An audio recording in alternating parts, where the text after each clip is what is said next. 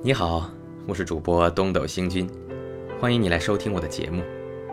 今天继续为大家演播鲁迅先生的散文集《热风》，请您收听《热风》二十六。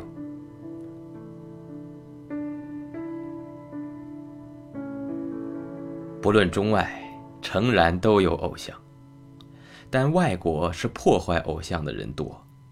那影响所及，便成功了宗教改革、法国革命。旧相愈摧破，人类便愈进步。所以现在才有比利时的驿站与人道的光明。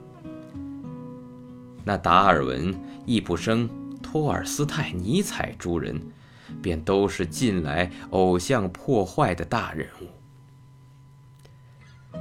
在这一流偶像破坏者，泼客却完全无用，因为他们都有却顾不拔的自信，所以绝不会理会偶像保护者的嘲骂。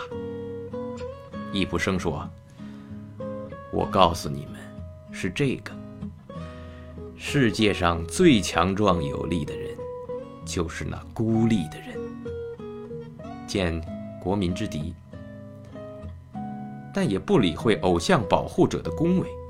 尼采说：“他们又拿着称赞，围住你嗡嗡的叫。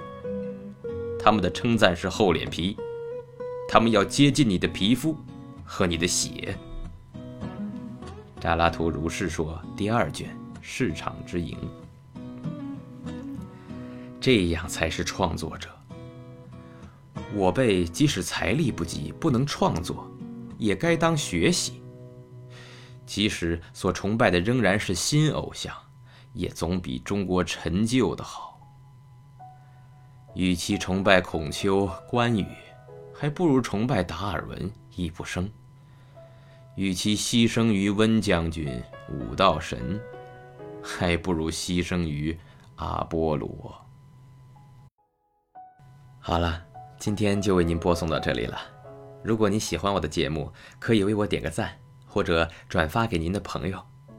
感谢您的收听和支持，我们下期再会。